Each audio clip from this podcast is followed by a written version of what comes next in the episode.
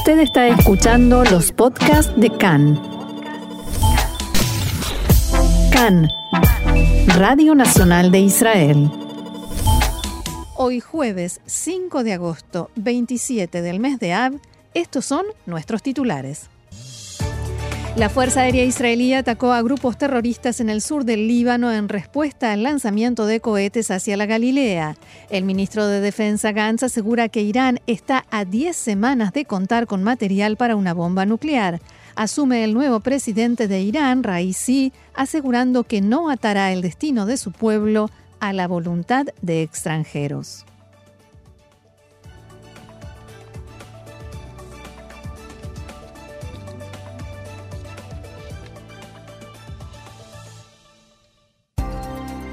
Bien, y vamos entonces al desarrollo de la información. Así es, aviones de combate israelíes atacaron esta madrugada objetivos en el sur del Líbano, en la zona de Marsh y Yun, en respuesta al disparo de tres cohetes ayer desde territorio libanés hacia la Galilea. Recordemos que ayer al mediodía sonaron las alarmas, las alarmas en Kiryat Shmona, Tel Hai y Kfar Giladi, uno de los cohetes no pasó la frontera y cayó dentro del Líbano y los otros dos en descampados en territorio israelí. No hubo heridos y no se activó el sistema defensivo cúpula de hierro. Tzal informó que esta madrugada bombardeó infraestructura terrorista, áreas libanesas desde las que se dispararon cohetes contra el Estado de Israel y una instalación que se utilizó para disparar cohetes contra Israel en el pasado. Sal no atacó posiciones de Hezbollah y se informó que en la primera reacción al lanzamiento de los cohetes, las fuerzas israelíes dispararon más de 100 obuses hacia territorio libanés. El ejército israelí advirtió en un comunicado que los ataques continuarán e incluso se intensificarán ante los atentados terroristas contra el Estado de Israel y sus ciudadanos. También señalaron que el Estado del Líbano es responsable de lo que está sucediendo en su territorio. Por otra parte, un funcionario de seguridad libanés citado por el diario local Daily Star confirmó dos ataques israelíes contra el sur del Líbano. El Departamento de Estado norteamericano repudió el lanzamiento de cohetes contra Israel. El portavoz de la Secretaría de Estado, Ned Price, dijo en conferencia de prensa que su gobierno está llevando a cabo contactos con las dos partes para impedir una escalada. El presidente Michel Aoun dijo que tiene intención de presentar una denuncia urgente al Consejo de Seguridad de la ONU contra Israel por lo que calificó de hostilidad y agresión en el sur del Líbano.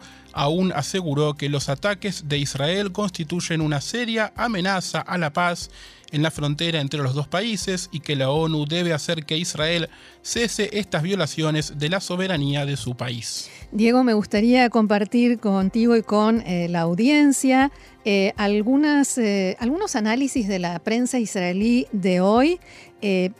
Por ejemplo, en el diario Aretz, Amos Arel, analista de temas de seguridad y de la región, describe la situación y dice que la pregunta más significativa es ¿qué sabía de antemano Hezbollah? ¿Sí? ¿Sabía o no que iba a haber disparos y hasta qué punto estaba informado? ¿Qué sabía Hezbollah, el verdadero gobernante en el sur del Líbano, sobre estos disparos?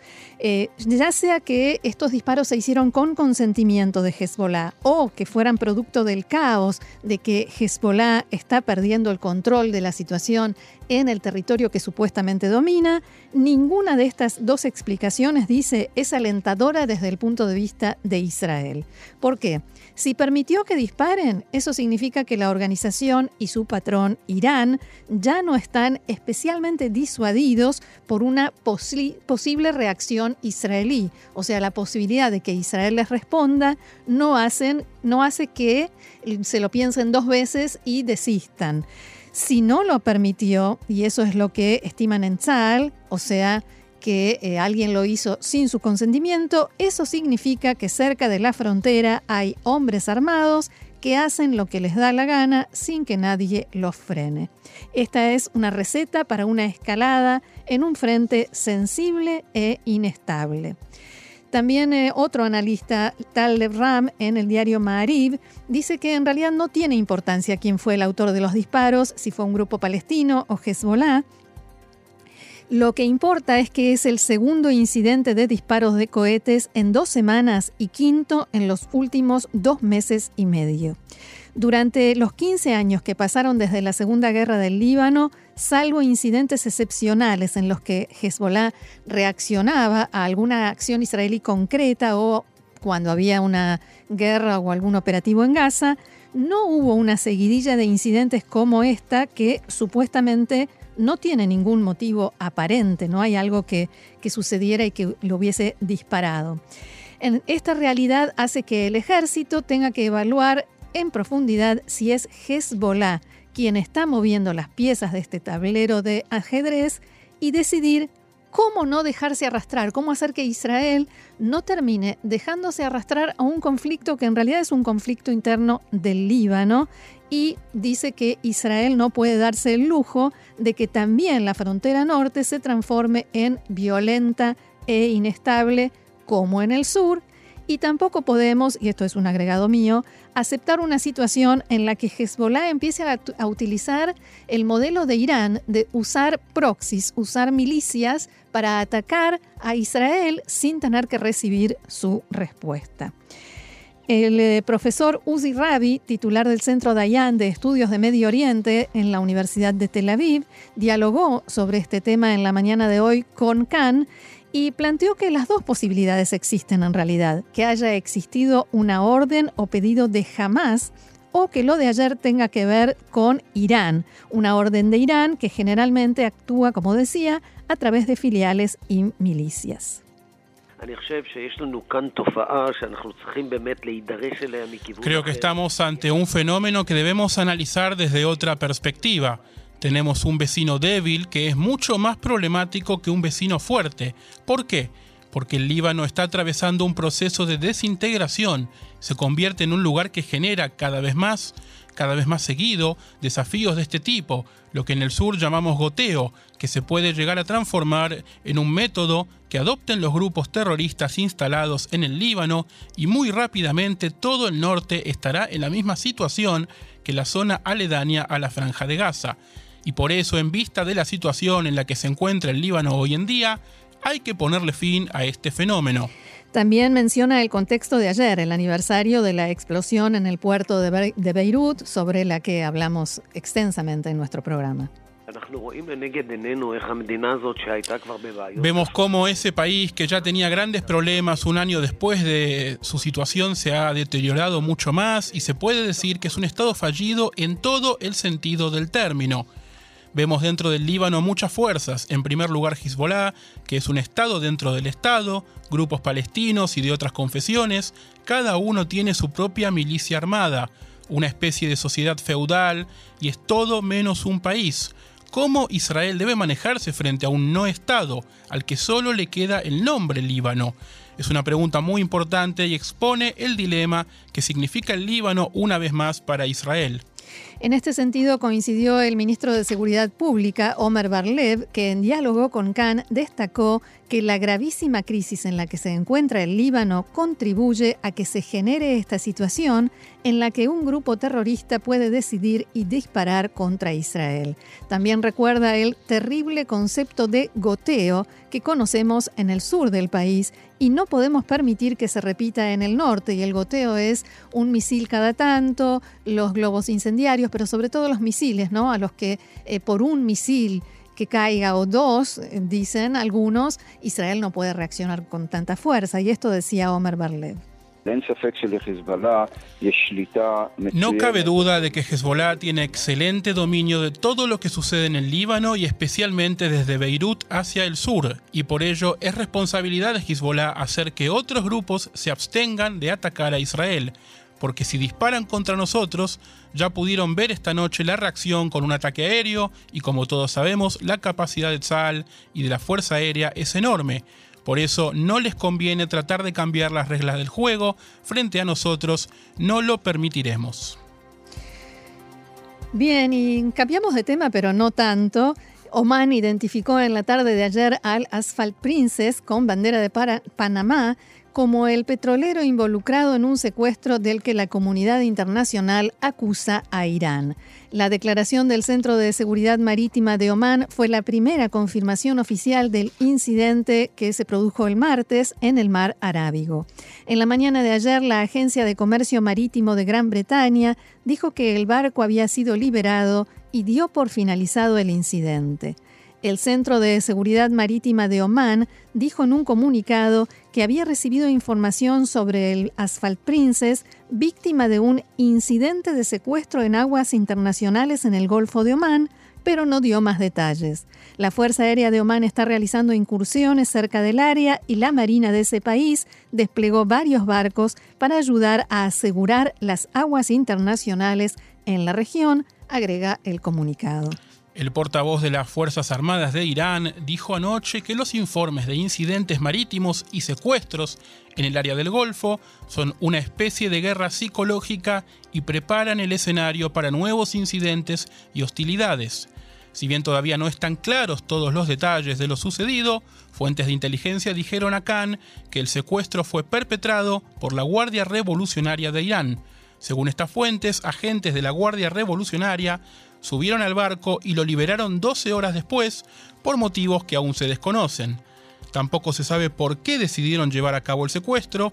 Algunos analistas de inteligencia creen que podría tratarse de un mensaje a Occidente o que quizás tenían planeado llevarla a aguas territoriales iraníes, pero algo salió mal.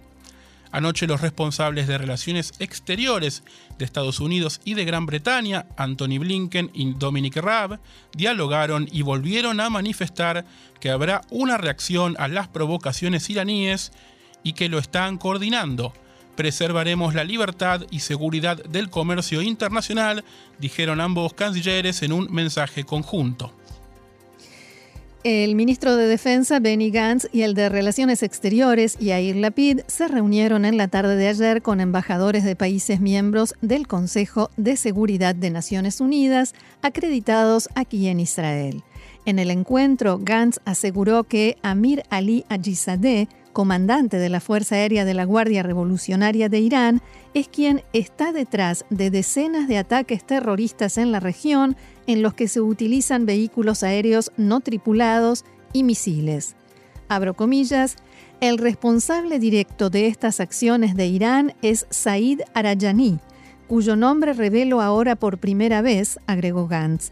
El ministro explicó que Arayani es el principal operador del sistema de vehículos aéreos no tripulados de la Fuerza Aérea de la Guardia Revolucionaria que atentó contra la embarcación Mercer Street. Él es quien provee el equipamiento, la capacitación y los planes de acción y es responsable de muchas acciones terroristas en la región. El ministro de Defensa dijo que Irán una vez más ha demostrado que es un desafío internacional, regional y finalmente también una amenaza contra Israel. Irán es responsable de decenas de actos terroristas en Medio Oriente y de activar milicias en Yemen, Irak y otros países. También pasó todos los límites que se le impusieron en el acuerdo nuclear anterior y hoy en día está a 10 semanas de poder tener material fisible que le permita desarrollar una bomba nuclear.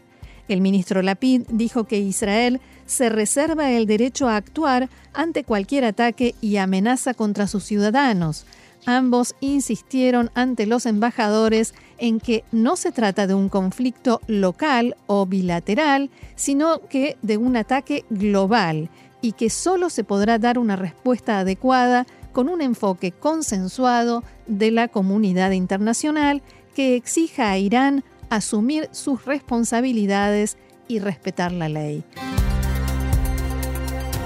El nuevo presidente de Irán, Ebrahim Raisi, tomará hoy juramento ante el Parlamento. El clérigo ultraconservador comenzó oficialmente su mandato de cuatro años el martes tras una ceremonia en la que el líder supremo, Ayatollah Ali Khamenei, le encargó liderar el gobierno. Raisi reemplaza al moderado Hassan Rouhani, cuyo mayorito fue llegar al acuerdo nuclear con las principales potencias mundiales en 2015. Recordemos que el entonces presidente norteamericano Donald Trump decidió retirarse unilateralmente del acuerdo en el año 2018, sometiendo nuevamente a Irán a fuertes sanciones económicas, potenciadas además durante el último año y medio por un mal manejo de la pandemia. En su discurso del martes, Raisi reconoció las múltiples fuentes de problemas. Creemos que la posición económica del pueblo es desfavorable tanto por la hostilidad de nuestros enemigos como por las deficiencias y problemas dentro del país. El nuevo presidente agregó que su gobierno buscará levantar las sanciones opresivas, como las llamó él, pero no ataría el nivel de vida de la nación a la voluntad de los extranjeros. Recordarás, Diego, que hemos hecho varias entrevistas sobre el tema de la situación de la población iraní y desfavorable me parece una palabra eh, no, que no alcanza para describirla. Eh, es cierto que es difícil saber lo que pasa desde fuera de Irán, pero estamos seguros que en desfavorable se queda corto. Así es. De acuerdo con el sitio web de la oficina del presidente, Raisi comenzó ayer con sus labores oficiales, encabezando una reunión del grupo de trabajo sobre el coronavirus y entrevistándose con funcionarios de la administración saliente. Se espera que Raisi presente su gabinete hoy mismo, a pesar de que tiene un plazo de dos semanas para hacerlo. Varios funcionarios extranjeros fueron invitados al acto de esta tarde, entre ellos el presidente de Irak, Bahram Salih, y los presidentes de los parlamentos de Siria, Nigeria, Tayikistán, Tanzania y Uzbekistán. Enrique Mora, diplomático de la Unión Europea y negociador del acuerdo nuclear en Viena, se reunió con el canciller saliente Javad Zarif en Teherán en la tarde de ayer y se espera que también asista hoy a la jura. Israel condenó la participación de Mora por mostrar, abro comillas, falta de juicio. En un comunicado, la Cancillería israelí dijo que la adulación y la sumisión a los violentos regímenes totalitarios solo invita a más violencia y agresión. Los principales medios de Teherán coincidieron en la cantidad y gravedad de los desafíos que enfrenta el nuevo presidente. El diario ultraconservador Kayan destacó en un editorial la inflación sin precedentes, los altos precios de la vivienda, la recesión del sector privado y la corrupción, una recesión del sector privado y mucha corrupción. Otro periódico ultraconservador, Yaman, pidió al nuevo gobierno que implemente planes específicos para resolver los problemas urgentes como agua, electricidad, productos básicos y vacunas. El periódico reformista Shark expresó la esperanza de que los juegos políticos den paso a una sana rivalidad intelectual y a diferentes discursos y voces en el nuevo gobierno. De acuerdo al editorial del diario, eso solo será posible promoviendo la libertad de prensa y los medios de comunicación y una gran tolerancia por parte de los miembros del gobierno. Cabe destacar que durante gran parte del verano hubo continuos apagones en Teherán y otras grandes ciudades de Irán que derivaron en protestas y un profundo malestar general. Los funcionarios en su momento culparon al impacto que tuvo la sequía por sobre la generación de energía hidroeléctrica, así como también al aumento de la demanda. También durante las últimas semanas, manifestantes tomaron las calles de la provincia de Yuzestán, en el sudoeste del país, por la escasez de agua. ¿Y a quién habrán culpado por reprimir las protestas? ¿no? Bueno, es, prefiero no, no sugerirlo. Sí. Bueno, y la información nos trae de vuelta ahora a Israel. Los parlamentarios Efrat Reiten de Abodá y Simcha Rotman de Atzionuta Datit fueron elegidos mediante votación secreta ayer para servir como representantes legislativos de la coalición de gobierno y de la oposición, respectivamente, en el Comité de Selección Judicial. Reiten recibió 67 votos y Rothman 53, superando a la diputada del Likud Orly Levy Abekassis, quien se postuló después de que la oposición no logró llegar a un acuerdo sobre un candidato de consenso. La elección marca la primera vez en muchos años 20 años más precisamente, que el Likud no tendrá un representante en el comité. A través de su cuenta de Twitter, Reiten expresó, ser elegida como miembro del Comité de Selección Judicial es un gran honor y una enorme responsabilidad. trabajaré lo mejor que pueda para fortalecer el Poder Judicial, creyendo en su profesionalismo, calidad e independencia. Rothman, por su parte, dijo que aceptaba la tarea con emoción y humildad. El panel de designación de jueces está presidido por el ministro de Justicia, Guidon Saar, e incluye también a la ministra del Interior, Ayelet Shaked, a dos miembros del Colegio de Abogados y a la presidenta y otros dos miembros de la Corte Suprema. Se espera que el comité se reúna por primera vez en ocho meses la semana próxima. También ayer Gila Gamliel del Likud y Shirley Pinto de Yamina fueron elegidas para el comité que selecciona a los jueces rabínicos y Osama Saadi de la lista conjunta, Mansur Abbas de Ram y Nir Orbach de Yamina para el panel de nombramiento de jueces religiosos musulmanes. Y hay que decir también que Orly Levy, la candidata del, del, Likud, le ganó a Keren Barak, que era la otra candidata interna dentro del Likud, la candidata que apoyaba el ex primer ministro y líder del Likud, Benjamin Netanyahu, con lo cual los diarios de hoy están llenos de eh, notas de análisis sobre cuántas derrotas sufrió Netanyahu solamente en esta semana. solamente en esa elección, ¿no? Su candidata perdió con una candidata que a la vez perdió con otro candidato. ¿Y por qué? Porque en los dos casos las votaciones fueron secretas. Claro. y entonces no había que enfrentarse a él y e incluso hay quien escribió por ahí que en el diario Idiota Chronot eh, escribieron que en el Likud hay gente que tiene cuentas pendientes y bastante grandes con Netanyahu y que evidentemente las saldaron a través de esta urna detrás del biombo. O las comenzaron a saldar tal vez, ¿no? Sí, seguramente. Pasamos ahora a la información sobre coronavirus. El Ministerio de Salud informó que durante la jornada de ayer se registraron 3.421 nuevos casos de infectados con COVID-19. Además, el número de pacientes en estado grave ascendió a 241, 51 de ellos requieren de la asistencia de un respirador. En este momento, unas 25.500 personas tienen el virus activo en todo el país. Respecto de la campaña de vacunación, los datos que aporta el Ministerio de Salud indican que desde el principio de esta semana y hasta el final de la noche de ayer, más de 262.000 personas, adultos por supuesto, ya se aplicaron la tercera dosis, mayores de 60 años. Respecto de la tercera dosis, en la tarde de ayer el secretario general de la Organización Mundial de la Salud, Tedros Adhanom Ghebreyesus, rechazó el inicio de las aplicaciones ya que según sus palabras, esto perjudica el esfuerzo internacional para detener la pandemia. Ghebreyesus agregó que el motivo de su solicitud es permitir que los países pobres y en desarrollo se mantengan al día con la tasa de inmunización cuando todavía una gran parte de los residentes de estos aún no ha recibido la primera dosis de la vacuna contra el virus. El pedido de Ghebreyesus forma parte de un comunicado en nombre de la OMS en el que pide que el inicio de la vacunación en tercera dosis sea pospuesto por lo menos hasta finales del mes de septiembre. El comunicado también menciona que la organización se esfuerza por garantizar que todos los países del mundo vacunen al menos al 10% de su población antes de que comiencen las llamadas inyecciones de impulso. Igualmente el funcionario agregó que entiendo el deseo de los gobiernos de proteger a sus ciudadanos. En el texto también se incluyó información según la cual se han distribuido más de 4 4 mil millones de dosis de vacunas en todo el mundo. El 80% se dio en los países más ricos, que tienen menos de la mitad de la población. Los países con menor tasa de vacunación son los países de donde vendrán las variantes que pongan en peligro la efectividad de la vacuna, en clara referencia a lo que ocurrió en la India con la variante Delta.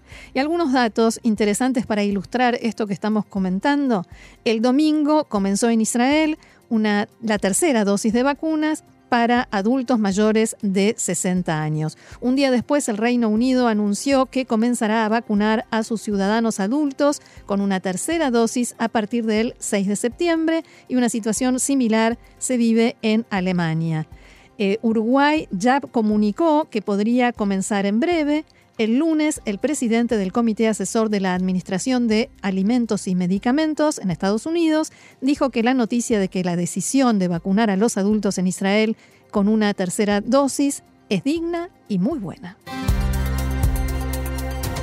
El gabinete de coronavirus sesiona con algunas ausencias. En la noche de ayer se conoció la noticia según la cual el ministro de Relaciones Exteriores y primer ministro alterno, Yair Lapid, no habría concurrido a ninguna de las reuniones de este gabinete desde que el mismo fue instaurado, fue reinstaurado, mejor dicho, por el actual gobierno hace poco menos de un mes. Si bien la ley establece que el gabinete debe estar conformado por 12 ministros, entre los que, por su cargo y por su importancia, se incluye a la PID, Khan pudo saber que éste habría decidido que no necesitaba asistir a las reuniones. Asimismo, la noticia revela que tampoco habría asistido a algunos encuentros directamente relacionados a su cargo de canciller. Al parecer, y como ejemplo, la PID no habría participado de las últimas decisiones que se tomaron sobre países rojos en relación a el manejo de la pandemia en el aeropuerto Ben Gurión. A modo epistolar, desde la oficina de la PID declararon, declararon, que a las reuniones de gabinete de coronavirus asiste el ministro Lapid y o el director general de la oficina del primer ministro alterno y o representantes de la división consular del Ministerio de Relaciones Exteriores y que en esos casos la PID recibe actualizaciones periódicas sobre los debates. Mientras tanto, la PID respondió a estas acusaciones desde su página de Facebook, donde dijo que el canciller no debe ser parte de las discusiones del gabinete de Corona y es mejor que esté presente el ministro de Turismo porque las decisiones del gabinete tienen un impacto directo en el mercado turístico. En otro párrafo de su publicación señaló que incluso como primer ministro alterno no necesito estar allí porque en Israel hay un solo primer ministro y es Naftali Bennett que está manejando bien la crisis de corona, con calma, con actitud equilibrada, escuchando a los profesionales. Por último se dirigió, abro comillas, a todos los que están tratando por la fuerza de convertirnos en el gobierno anterior. Hay un primer ministro en el Estado de Israel y su nombre es Naftali Bennett. quien quiera que desee que volvamos a un gabinete de corona conflictuado y disfuncional como en el gobierno anterior, durante el cual 6.400 israelíes murieron por el coronavirus, yo tengo una noticia para ellos. No sucederá. Y siguiendo con la lista de ausentes a aquellas reuniones, luego de que anoche se conociera la noticia sobre la no participación de la PID en el gabinete de coronavirus, hoy por la mañana Khan reveló que el titular de la cartera de finanzas, a Víctor Lieberman, tampoco está participando de las mismas y que en su lugar designó a un alto funcionario de su cartera para que lo represente en las reuniones. Cabe destacar que por su cargo la presencia de Lieberman resulta de suma importancia, dado que en dichos encuentros se toman decisiones que por supuesto afectan a la economía y las finanzas del país.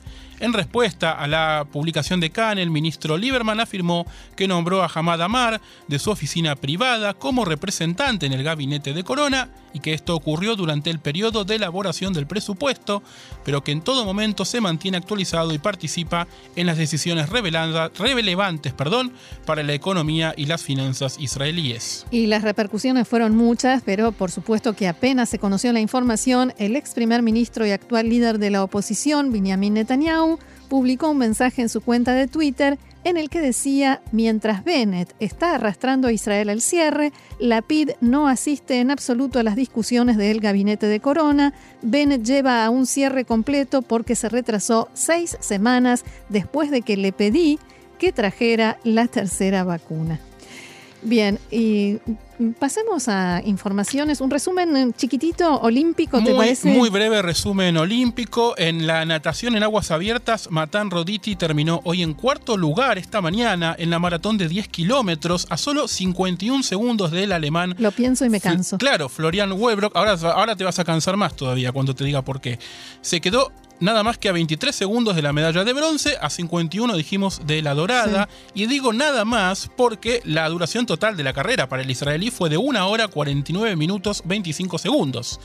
Casi dos horas nadando. Era la primera vez que un israelí participó en esta disciplina olímpica y la verdad que lo hizo muy, bien, llegó en cuarto lugar. Eh, Ashley Bond y su caballo Donatello terminaron en, décimo primera posición en la final de salto individual de equitación, en levantamiento de pesas David Liptinov quedó eliminado ayer en primera ronda. El equipo femenino de navegación clase Dinghy quedó en octavo lugar de la general. Y los Juegos Olímpicos terminan este fin de semana con eh, las israelíes Nicole Seligman y Linoy Ashram que participarán en gimnasia rítmica hoy en las rondas individuales y mañana por equipos. Perdón, mañana individuales, el sábado por equipos. Esas serán las últimas eh, participaciones israelíes. Esperamos que con medalla. sí, sí.